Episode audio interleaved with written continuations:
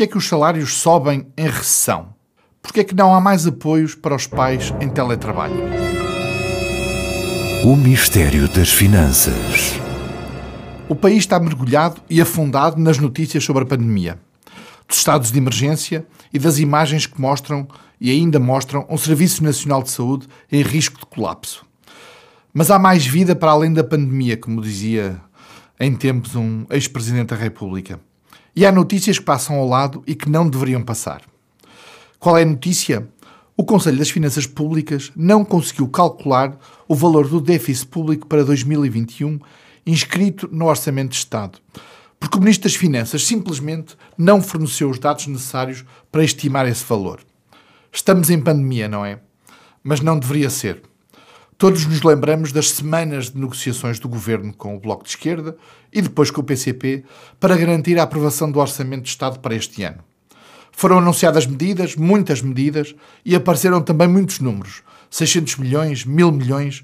Qual foi o impacto destas negociações na despesa pública para este ano? Já sabemos que as contas orçamentais são opacas, não é deste ano nem apenas deste governo. Mas é este governo que, há anos, adiar a entrada em vigor da nova Lei de Enquadramento Orçamental.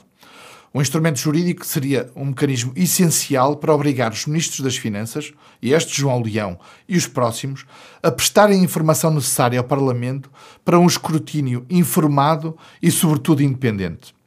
A decisão do Conselho das Finanças Públicas de não fazer este cálculo é particularmente grave no momento em que vivemos e não deveria passar ao lado dos deputados que, no Parlamento, têm a obrigação de fiscalizar a ação do governo. Pior, o Conselho das Finanças Públicas avisa que a falta de transparência agravou-se em 2020. Portanto, ainda com Mário Centeno, mas também e particularmente com João Leão. E claro, com a desculpa de que estamos em emergência e só há atenção à Covid. Eu vou passar a citar o que disse e o que escreveu Nazaré Costa Cabral, a presidente do Conselho das Finanças Públicas. A pandemia e as circunstâncias de exceção não podem ser usadas para justificar toda e qualquer fragilização dos mecanismos de escrutínio público e democrático. Infelizmente já sabemos qual vai ser o resultado. Vamos descobrir as contas de 2021 lá para o primeiro trimestre de 2022, mas aí ninguém se vai lembrar desta notícia. Bem-vindos ao Mistério das Finanças, o podcast semanal do Beco. Eu sou António Costa, estou aqui com o Pedro Santos Guerreiro para discutirmos os mistérios desta semana. Olá Pedro, viva! Olá, António. É, é, um, é um bom mistério já aquilo que levantaste. Uh, não só este. Por exemplo, este orçamento este ano já, que já é um exercício de ficção, no sentido, enfim, em que a pandemia torna tudo uh, difícil de, de, prever, mas ainda por cima é de uma opacidade. O Conselho de Finanças Públicas tem, de facto, falado muito nisso. E, é, uh, e é sobre, essa falta de transparência, é falta de informação e, portanto, depois também falta de capacidade de todos uh, podermos analisar aquilo que o Estado anda a fazer. Anda a fazer, sim. Agora, Para não descobrirmos depois que afinal não se executou exato. o que se devia ter executado e não, se percebe, e não percebemos exatamente porquê. Pedro, e o teu primeiro mistério desta semana? Olha, o meu primeiro mistério, como é que os salários sobem em recessão? E não é uma recessão qualquer, é só a maior recessão. só a maior recessão uh, por, pela qual nós passámos em 2020 e soubemos esta semana pelo INE, serão os dados do INE, que os salários em média subiram. Portanto, isto parece que há aqui uma espécie de alquimia uh, impossível. Uh, e, e, não subiram pouco. Repara, nós, nós, nós estamos praticamente sem inflação, não é? E o que aconteceu, segundo os dados do INE, foi o seguinte, que eu vou lembrar, uh, o salário base subiu, em média, subiu para 1.007 euros isto é mais 3,4%. A remuneração regular, que não é só o salário base, portanto é aquilo que os, que os trabalhadores regularmente uh, recebem por mês, subiu também 3,3% para 1.073. E depois, uh, se contarmos com tudo, tudo aquilo que é rendimento, portanto, não apenas trabalho, mas, por exemplo, para quem recebe rendas uh, de, de, imóveis, então a remuneração total média foi de 1.314 euros, isto é mais 2,9%. Uh, Tudo isto são valores brutos, claro, mas sobretudo, portanto, os salários em Portugal continuam a ser baixos, mas sobretudo o, esta perplexidade que é como é que se explica que os salários médios subam. Ou estamos todos malucos e já não percebemos nada de economia. Ou, ou estamos a falar de médias, não é? E sobem uns e não sobem outros. Está, ora, está. E, portanto, a resposta para este para este mistério, a chave uh, está em quatro pontos e três deles têm a ver com, uh, com o Estado, Uh, lembrando nós que, de facto, é extraordinário como é que no ano passado, com a destruição que nós assistimos, a destruição económica que nós assistimos, o desemprego não tenha disparado. Nós fechámos o ano com um desemprego abaixo dos 7%, isso é extraordinário, Sim. resulta de, de, medidas e de intervenção do Estado, aliás, não só em, em Portugal, Uh, mas basta, basta ver o, o, o, BPI publicou na semana passada um, um, uma nota de research que o, que o ECO, aliás, também deu, um, eh, fez notícia, que dizia que sem as medidas, como o layoff e outras, o desemprego no ano passado teria chegado aos 20%, fechou abaixo dos 7%. Portanto, isso é, isso é quer dizer que aprendemos também com crises anteriores. Bom, mas voltando ao, eh, aos salários. Quatro razões, dizia eu, para entender este mistério, três delas ligadas com o Estado. Primeiro, o salário mínimo nacional subiu. Isso é uma decisão do Estado e no ano passado ele subiu 5,4%, salvo erro, uh, que foi uma das. Enfim, o salário mínimo já subiu outra vez este ano, ele tem subido bastante nos últimos anos. Isso, obviamente, faz com que uh, tenha um efeito sobre a média, porque os salários mais baixos sobem. O reverso disso é que há cada vez mais gente a receber o salário mínimo em Portugal. Sim um, nós hoje estamos próximos quase... de 30%, mais de 25% do total creio, de ativos, seguramente. Creio que ronda neste momento os 25%, portanto estamos a falar de mais, mais de 800 mil pessoas. Uh, mas esse é o primeiro efeito, é um efeito que, que resulta de um decreto, não é? de, uma, de uma decisão do governo. O segundo, também resulta de decisão do governo, são os aumentos da função pública. Uh, não me refiro tanto uh, aos aumentos uh, nominais, porque no ano passado foram de. O, o, aumento da função pública no ano passado foi de 10 euros para os salários mais baixos e de 0,3% para os outros. Só que há um, um, um, aumento indireto que tem a ver com o descongelamento das carreiras, portanto, muita gente foi promovida automaticamente e, portanto, também há, também há esse efeito de subida nos, nos salários que influencia a totalidade da economia. Depois, a terceira medida, que também resulta do Estado, tem obviamente a ver com o layoff e, portanto, com o facto de o desemprego não ter aumentado mais e ter havido muitas, muitas uh, ajudas diretas e indiretas às empresas e aos, e aos trabalhadores. E depois há o quarto, a, a, quarta chave, que já não tem nada a ver com o Estado, mas que é uma espécie de. Uh, não é bem uma anomalia estatística, mas é como as estatísticas esconde anomalia.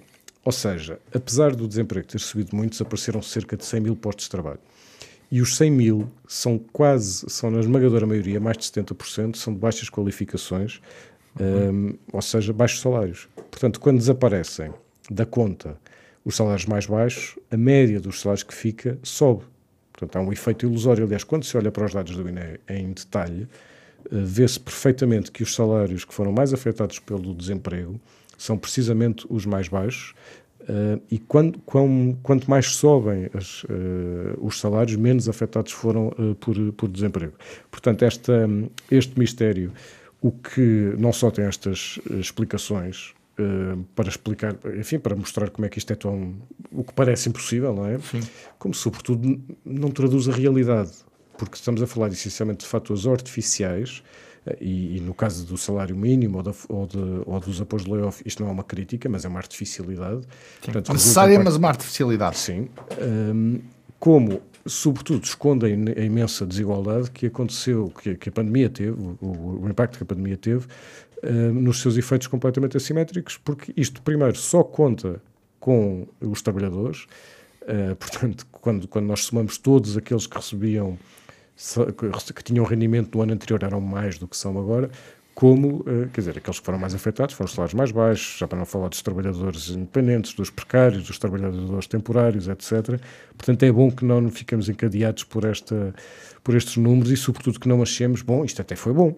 Exato, até, podemos, até podemos continuar a ter recessões desta ordem de, de grandeza. Não, eu, eu, aliás, as leis da física não mudaram, exato, nem as da economia. Nem as da economia. Eu, eu aliás, leva-me a uma pequena reflexão sobre o discurso que parece normalizar. Eu percebo da parte do governo a necessidade de criar expectativas e gerir Sim. expectativas. Hum, mas, de facto, como dizia bem, é, é, é, bom não esquecermos que tivemos a recessão mais severa de que há memória, de que há registro dos últimos 50 anos. E, às vezes, há algum discurso político que tende a, a quase normalizar para valorizar os aspectos menos negativos de uma crise tão grave. E, de facto, um desemprego abaixo de 7% é um ponto positivo no meio desta desgraça. Uh, que os salários, em média, tenham subido também, apesar de tudo, um aspecto positivo, mas isso de facto esconde uma realidade muito dura e que convém que não nos habituemos a ela. Não, não Até porque não. nós, no ano passado, isso também foram dados que saíram uh, já hoje, e que o ECO, numa notícia que o ECO publicou, também do INE, uh, trabalharam-se menos horas no ano passado, por razões que nós sabemos, é? Sim, mas claro. trabalharam-se menos horas, portanto, quando, começar, quando começamos a fazer rácios de produtividade, de competitividade, etc., isto não melhorou. Olha, eu, o meu. Uh, Vamos segundo, então ao teu, o meu mistério, mistério. De, desta semana, o meu segundo mistério. Um, vai de encontro um bocadinho isso e até tem uma certa continuidade, embora não, não os tínhamos combinado. Porquê é que o governo não apoia, ou não apoia mais, os pais em teletrabalho? E, sobretudo, os trabalhadores em teletrabalho e os, e os trabalhadores, pais em teletrabalho com filhos em teleescola. É, é um tema que preocupa seguramente centenas de milhares de famílias e, e creio que é absolutamente incompreensível que o governo mantenha uma, desde que foi anunciado, e apesar da discussão que houve nas últimas semanas, uma teimosia em não alargar os apoios pais que estão em teletrabalho e que têm que, ao mesmo tempo, acompanhar os seus filhos na escola. Adesão a, a, a este apoio de, de, pais com filhos em, em, em situação de teleescola permitiria receber dois terços do seu salário. Isto já é uma penalização suficientemente dura. Mas o governo não, não, não, não, eh, digamos, não impôs apenas esta restrição. E esta restrição é uma restrição ativa que, ao fim de um ano, levará também muitos pais a não, a não aceitarem ou não ficarem em casa para apoiar os seus filhos na telescola. Porque perder um terço do salário é muito duro. Um terço do salário dos trabalhadores portugueses é seguramente ainda mais duro do que se fosse na Alemanha ou num país com outro nível uh, salarial. O problema é que hum, as famílias que têm um dos pais ou os dois em teletrabalho não podem recorrer ao apoio para a teleescola. Ora, existe, as contas estão feitas, um universo potencial de cerca de 750 mil famílias que poderiam beneficiar desse apoio. Até agora, apenas, e os números têm já 3 ou 4 dias, apenas 22 mil famílias portuguesas pediram apoio para acompanhar os filhos em, em, eh, em. Ora, isto leva-me a uma conclusão, eh, que é, eh, de alguma maneira, o governo, por um lado, deve achar que pais em teletrabalho têm mais tempo para, para então, mais folga para poder acompanhar os filhos do que se estivessem Uh, em, em, nos locais de trabalho só se forem, Só se forem ministros sem filhos em, em, casa, em casa, ou que eles próprios não estejam em casa. Porque, e, e isso leva-nos quase à conclusão de que, mas eh, para lá, mas o governo acha mesmo que os, que os, os, os trabalhadores em teletrabalho trabalham menos, e, portanto, ou até estão mais livres para trabalhar menos, e portanto, o que é uma concessão de teletrabalho que eu diria que nenhum que eu creio que nenhum empresário, nem nenhum gestor, nem nenhum trabalhador que, que queira levar e, e, tenha condições para levar esse trabalho uh, a, a sério pode concordar. Mas depois resulta nisto. Nem o trabalhador em teletrabalho faz bem o seu trabalho, nem acompanha bem os seus filhos, porque também não é possível acompanhar bem os filhos em telescola se ao mesmo tempo tiver que responder às exigências de um trabalho normal, qualquer que ele seja. E, portanto, nem fará bem uma coisa, nem fará bem outra. Nem descansará. Nem descansará. Nem descansará bem, depois Exato. continua a trabalhar. E, e, e portanto, isto, o mistério é porque será apenas por razões orçamentais? Hum, eu diria que sim. Mas, dizer, mas nós discutimos aqui a, a semana passada que houve um, um, centenas de milhões de euros que não foram executados sim, em despesa pública porque, eh, e que estavam autorizados. Ora, eu, eu, sou sensível, obviamente, e temos discutido muito isso aqui também nestes nossos, nestes nossos mistérios da semana né, e das finanças, a, a, o tema da dívida pública e do peso que, que, a dívida pública tem, que são impostos futuros. Mas, de facto, se há momento para, para o Estado apoiar famílias e empresas, é mesmo agora, de forma temporária e de forma segmentada. Se há segmento que precisa de apoio, são mesmo os pais em teletrabalho e com filhos em telescola. Portanto, espero que rapidamente isto É, possa mas- ser eh, mas eu parece-me ultrapassado, porque é, é insuportável para quem tem filhos, eh, percebe e sabe exatamente o que eu estou a dizer. Quem não tem filhos pode imaginar o que é que seria fazer o seu trabalho em casa e ao mesmo tempo estar a acompanhar uma aula de Zoom eh, de, um, de um filho. E, então, se, for, Sim, se forem filhos mais, é mais mais pequenos. novos, é, é ainda, é ainda pior. E portanto, veremos o que é que vai dar, se calhar na próxima Mas eu semana. diria- Pode- Pode ser que venha uma boa moeda na próxima semana, vamos ver. Vamos Às ver. vezes, acho que era, uh, nos livros do Conan Doyle, o Sherlock Holmes é, é- é que diz às vezes a, uh, a resposta mais óbvia, a mesma, a mesma resposta verdadeira. O que me parece claro é que não só o governo nunca tirou a mão do joystick da, da despesa, como na semana passada o, o ministro das Finanças esteve no Parlamento e foi confrontado com isso, porque é que não fez, uh, não executou toda a despesa que tinha orçamentada. E ele disse que, em parte, foi porque não chegaram os fundos eh, comunitários de que se estava à espera. E isto só mostra eh, que o governo não está a gastar eh, Não, mas- o que for preciso, está dependente de. Está a controlar e à espera Está de fundos controlar. Mas é uma última nota que, que, que eu parece importante nisto, que é, é evidente que também não queremos criar um incentivo a que o Estado pague tudo a todos. Isso não é possível. Mas um corte de um terço no salário já é suficientemente dissuasor para que os pais que querem mesmo estar em teletrabalho e a apoiar os filhos e não podem e não conseguem as duas funções, optem concordo. por ter o corte. Isto é, não creio que eh, dar um salário com dois terços seja propriamente um incentivo uns pais malandros que não querem trabalhar e, e não querem fazer nada em casa, não é? Portanto, acho que isso já, já seria um fator importante. É, mas isto foi o mesmo ministro que disse também na semana passada que é preciso apoiar custo que, custo que custar. Eu ouvi aquele custo e, e- e o que custar e imaginei que ele estava a fazer figas atrás das costas. Mas Exato. pronto, tudo bem. Vamos ver, vamos ver. Tudo bem. Boa moeda desta semana, Olha, Pedro. vamos então às nossas às, às duas faces da moeda, hoje calha-me a boa moeda. Hum, e eu vou pegar nos lucros da Caixa, não porque são lucros uh, estapafúrdios, quer dizer, o valor é muito alto, são 492 milhões de, de euros, que é um valor sempre impressionante, mas é um valor que, que representa uma quebra de, de quase 37% hum, em 2020 face, face ao ano anterior, por razões mais do que compreensíveis, só que quando se, quando se olha para, para, para estas contas, vêem-se várias coisas. Primeiro, a Caixa fez previsões de mais de 300 milhões de euros, Uh, previsões que têm sobretudo a ver com o risco de, de- das moratórias, para quando as moratórias uh, acabarem, o que é um nível um, que está entre a prudência e o reconhecimento da gravidade que o fim das moratórias pode, uh, pode ter. Aliás, um, a, própria, a própria Caixa na, na comunicação que, que fez admitiu que eh, pode haver eh, não só uma incidência grande de moratórias que depois não são pagas, como eh, pode, ser, pode ser necessário prolongar as moratórias para setores mais afetados. A Caixa, que, entre- que- que propõe pagar 85 milhões de euros destes lucros ao Estado em dividendos, a decisão ainda não está fechada, isto é uma proposta, depois tem que ser aprovada pelo, pelo acionista, que é o, que é o Estado. Exato. Um, E com a aprovação do BCE também. e com a aprovação do, do, do BCE, como dizes, o que, o que também é importante é que, é que a Caixa, no fundo, chega, está a concluir o seu projeto de, de reestruturação. Portanto, a Caixa recebeu uma injeção de capital brutal, eh, conforme nos, eh, nos lembramos, um, e agora começa a pagar, entre aspas. Portanto, estes dividendos também significam que enfim, não é tanto a lógica do retorno. Aquilo que nós queremos não é tanto isso da Caixa. O que queremos é que seja um banco sólido e que seja um banco que esteja presente na atividade económica.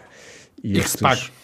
Sim, e que não, e, que- Não dependa de mais fundos não é? públicos. Exato. Exatamente. Olha, vamos à má moeda. Qual é Vou. a tua má moeda? Olha, eu vou-te dizer que ponderei muito sobre a escolha desta má moeda eh, e porquê? Porque eu não gosto de hum, opinião eh, ad hominem. Eh, E, e- e, portanto, eu vou fazer este disclaimer para tentar contextualizar, sem deixar de falar num tema que me parece muito importante, que é a escolha de Vítor Fernandes para, o, para, o- para a função de chairman do Banco de Fomento.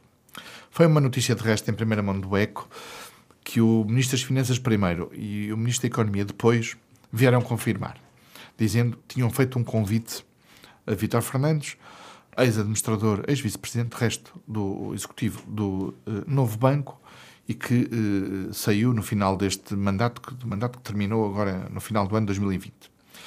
Porquê é que eu tenho que fazer este disclaimer? Porque é muito fácil, e nós sabemos isso, hum, em opinião, digamos, atirar, digamos, assim, pessoas em concreto e, e, com, e às vezes com consequências que não são totalmente medidas e não são totalmente avaliadas. E por isso eu tenho alguma tenho prudência quando escrevo sobre pessoas em concreto e sobre e, e, e sobre a avaliação de desempenho de determinadas funções. Mas eu tenho que dizer mesmo em consciência que a escolha de Vítor Fernandes para o Banco de Fomento como o Sherman é de facto uma má moeda. E eu diria, e arrisco dizer, com a informação que tenho hoje, que é o gestor certo no banco errado no momento errado. Isto é, Vítor Fernandes foi administrador da Caixa Geral de Depósitos no período mais negro da Caixa Geral de Depósitos, como ficou eh, evidenciado pelo relatório da, da UI sobre os créditos problemáticos e que, e que obrigaram precisamente ao que tu acabaste de dizer, que é eh, a necessidade de injeção de fundos públicos e de e dinheiro público para tapar os buracos que lá estavam.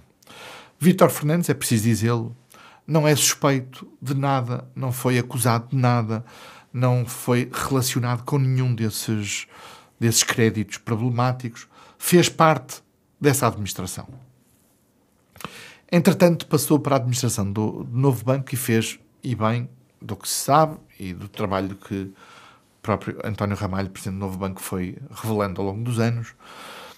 Mas, entretanto, em 2019, portanto, já era, obviamente, Vítor Fernandes, eh, vice-presidente do Novo Banco, sai o relatório da UI que eh, aponta, de facto, uh, operações problemáticas e perdas de milhares de milhões de euros na Caixa Geral de Depósitos. A questão para mim é, de facto, política. Não estaria a dizer isto se Vítor Fernandes estivesse a ser convidado por um acionista privado para presidente, executivo ou para chairman de qualquer banco privado. O ponto é que estamos a falar de um banco público de um banco público que tarda em arrancar, por vicissitudes várias, uh, já, já tivemos a oportunidade de discutir aqui isso, mas que é ou que pode ser um instrumento importante de apoio às empresas e à economia. Tentando, de alguma maneira, é esse o objetivo, embora não tenha sido clarificado totalmente pelo próprio Ministro das Finanças e pelo Ministro da Economia, colmatar falhas de mercado dos bancos comerciais. É esse o objetivo. Ora, eu creio que todos dispensávamos discussão política uh, sobre confiança ou desconfiança em torno da equipa de gestão do Banco de Fomento e deveríamos concentrar-nos todos no que é a missão do Banco de Fomento. Eu creio que isto pode ser ultrapassado. Esta desconfiança pode ser ultrapassada se e quando. Se e quando o Banco de Portugal der o seu ok à nomeação sem qualquer tipo de, digamos, de ambiguidades à nomeação de Vítor Fernandes. Agora, é bom recordar que Norberto Rosa, que fez parte daquela administração, também não tinha participado como Vítor Fernandes em nenhuma daquelas operações problemáticas e foi impedido, numa espécie de veto de gaveta, pelo BCE e Banco de Portugal, a integrar a administração do BCP. Será que vamos ter. Isto há coisas que começam mal e, e mal e tarde se endireitam ou nunca se endireitam vamos ter daqui por duas, três, quatro, cinco, seis semanas, dois meses, três meses, um veto de gaveta do Banco de Portugal deste nome. Ora, não contribuiria seguramente para a credibilidade do Banco de Fomento. E, portanto, a escolha deste nome comporta riscos políticos que não terão sido, eu creio, bem, bem uh, avaliados pelo Ministro das Finanças e, e, e, pelo Ministro da Economia, que foi quem escolheu este, este nome, sem prejuízo de voltar a dizer, Vítor Fernandes não, não, tem o seu, a sua carreira, o seu papel e não foi, obviamente, uh, envolvido, nem acusado, nem suspeito de nada, nem de nada parecido com o que aconteceu na Caixa Geral de Depósitos. Porque o, o fomento não é diretamente supervisionado pelo BCE, certo? É, é não, é supervisionado pelo Banco de Portugal porque é um banco de dimensão, obviamente, não, não, uh, não uh, estratégica, não estrutural e uhum. sistémica, digamos assim.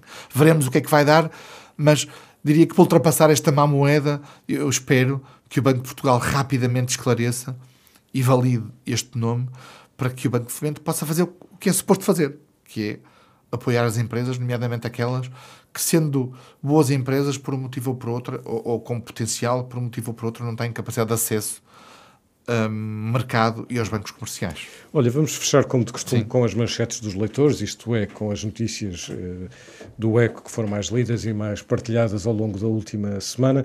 E a notícia mais lida e mais partilhada na última semana do ECO tem o seguinte título: Tenho riqueza para 10 encarnações. Subida da Bitcoin faz fortunas em Portugal. É um título irresistível, digamos. e ele, ele corresponde a um excerto de uma citação de, do presidente da Associação Portuguesa de Blockchain e Criptomoedas, uh, Fred Antunes, e a expressão, uh, a citação, aliás, na íntegra é: se eu vendesse hoje todas as minhas criptomoedas e com o estilo de vida que, que tenho, teria riqueza para a minha mulher, para a minha filha e para as próximas 10 encarnações. Sim. Bom, eu percebo completamente que as pessoas, que haja um grande interesse e curiosidade sobre, sobre a Bitcoin, eh, eu faço parte dos céticos uh, da Bitcoin, porque, enfim, por tudo que aquilo, o que a Bitcoin tem de, enfim, que está ligado ao mundo das criptomoedas, de especulação, de falta de regulação, de falta daquilo que se chama uh, uma racionalidade mediante ativos, etc., que as, que as moedas, uh, as divisas têm e, e, a Bitcoin não tem. Mas percebo porque eu digo isto há não sei quantos anos e há não sei quantos anos que a Bitcoin sobe. Sim, Bitcoin, e há cada vez mais comunidade a investir. há cada vez mais comunidade a investir. Eu creio que não. Que, Os reguladores começam a olhar para o tema. Porque têm que olhar. Tem que olhar. A Bitcoin subiu, em 2014 estava a 300 dólares, mais ou menos. Esta semana já esteve perto dos 40 mil. Sim. Portanto, 100 vezes mais do que. Do que Aliás, podes acrescentar a, a, segunda notícia mais lida e, ah, portanto, a mais partilhada e outra manchete dos leitores é uma citação de um conjunto de declarações de Constâncio, de Vítor Constâncio, ex-vice-presidente do Banco, do, Banco, do Banco Central Europeu e também governador do Banco de Portugal, dizendo a Bitcoin é apenas uma série de zeros e uns. e demonstrando, uh, digamos, a sua, o seu ceticismo em relação claro. à evolução da Bitcoin e de todas as criptomoedas. Vamos ver, eu acho que ainda estamos aqui no meio da aprendizagem. Acho que, e percebe-se, os bancos centrais são os mais resistentes às criptomoedas Percebe-se que há Estados e há bancos centrais que já estão a, a estudar e a lançar as suas próprias moedas virtuais. O caminho provavelmente far-se-á a meio, isto é, entre um mercado totalmente regulado e só dependente de, do Banco Central, dos Estados, e, um, e, um, e, um, e ativos não regulados ou não regulados da mesma forma, que são alternativas de investimento, com perfil de maior risco, obviamente, mas que também vão ter o seu espaço, porque, vamos ver, ao, tema de. E, e, e, não é que partilhamos também aqui uh, artigos de opinião sobre o tema esta semana e vamos continuar a dar atenção a, a, a este tema das criptomoedas e, e associado também a um fenómeno obviamente importante que permite as criptomoedas, que é o blockchain. Que é, vamos ver, mas há, há reserva de, de pagamento nos bancos centrais à totalidade de dinheiro que já foi uh, posto no mercado uh, durante, durante não, os últimos não, 10 anos, desde a crise, pelos bancos centrais. Não. Esse é um dos argumentos, não é? Não, não há Antigamente reserva um, de valor, às, reserva às, de valor em ouro, em ouro já não existe. Não existe, portanto, esse argumento já não colhe, é preciso outros. Uh, eu não sou entusiasta das criptomoedas, acho que é importante desfazer este monopólio e criar outras oportunidades. Mas acho que é interessante que os leitores do ECO tenham escolhido. E criar mecanismos de racionalidade para percebermos claro. porque é que as moedas sobem. Porque, Sim. porque são percebemos porque é que elas sobem tanto. Depois um dia também não vamos perceber porque é que vão cair tanto Sim. e porque é, que, porque é que podem colapsar. Eu, eu não consigo entender, quer dizer, consigo perceber os mecanismos de procura e oferta, claro. Sim, e a especulação mas, em torno disto, não é? Mas, claro. uh, mas é preciso um bocadinho mais. Mas uh, é interessante, de facto, que os leitores uh, do ECO tenham escolhido como as duas manchetes desta semana a Bitcoin. temas como a Bitcoin. e espero que continuem a ler. E nós cá estaremos provavelmente para voltar a, assuntos, a este assunto e assuntos como estes nas próximas semanas. Muito obrigado por ter estado em mais um episódio do Ministério das Finanças desse lado. Um abraço, António. Um abraço, Pedro. Até para a semana também. O Mistério das Finanças.